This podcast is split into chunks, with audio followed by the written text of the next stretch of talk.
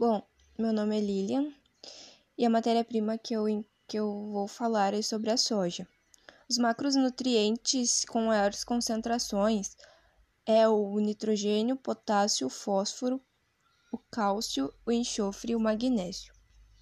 Os micronutrientes é o boro, o cobre, o manganês, o molibdênio, o cobalto e o zinco.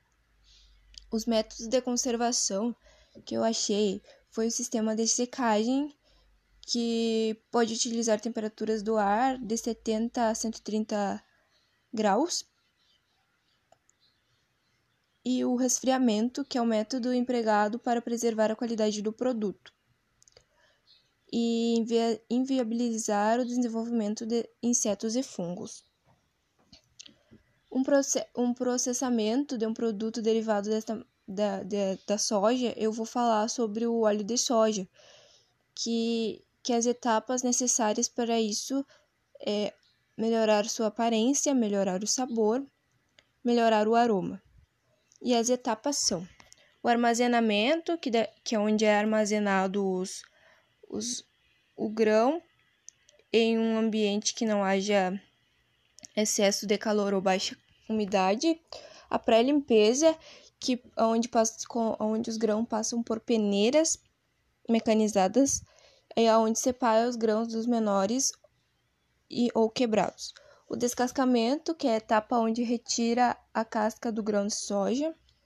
O condicionamento, que é a polpa do grão sofre um aquecimento a temperaturas em torno de 60 graus e a retirada da água que contém na, na extrema da polpa. A trituração, que é onde a polpa é aquecida e triturada para facilitar a retirada do, do óleo presente.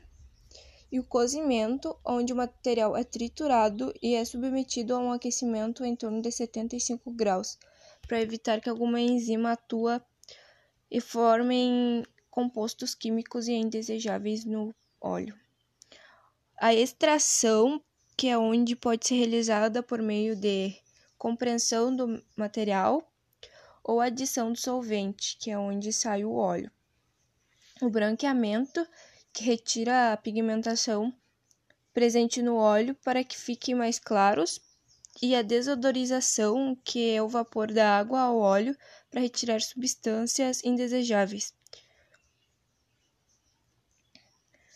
Eu vou falar de duas curiosidades que eu achei interessante, que ele é um dos produtos mais industrializados e que onde o Mato Grosso, o Paraná e o Rio Grande do Sul são um dos maiores produtores do país.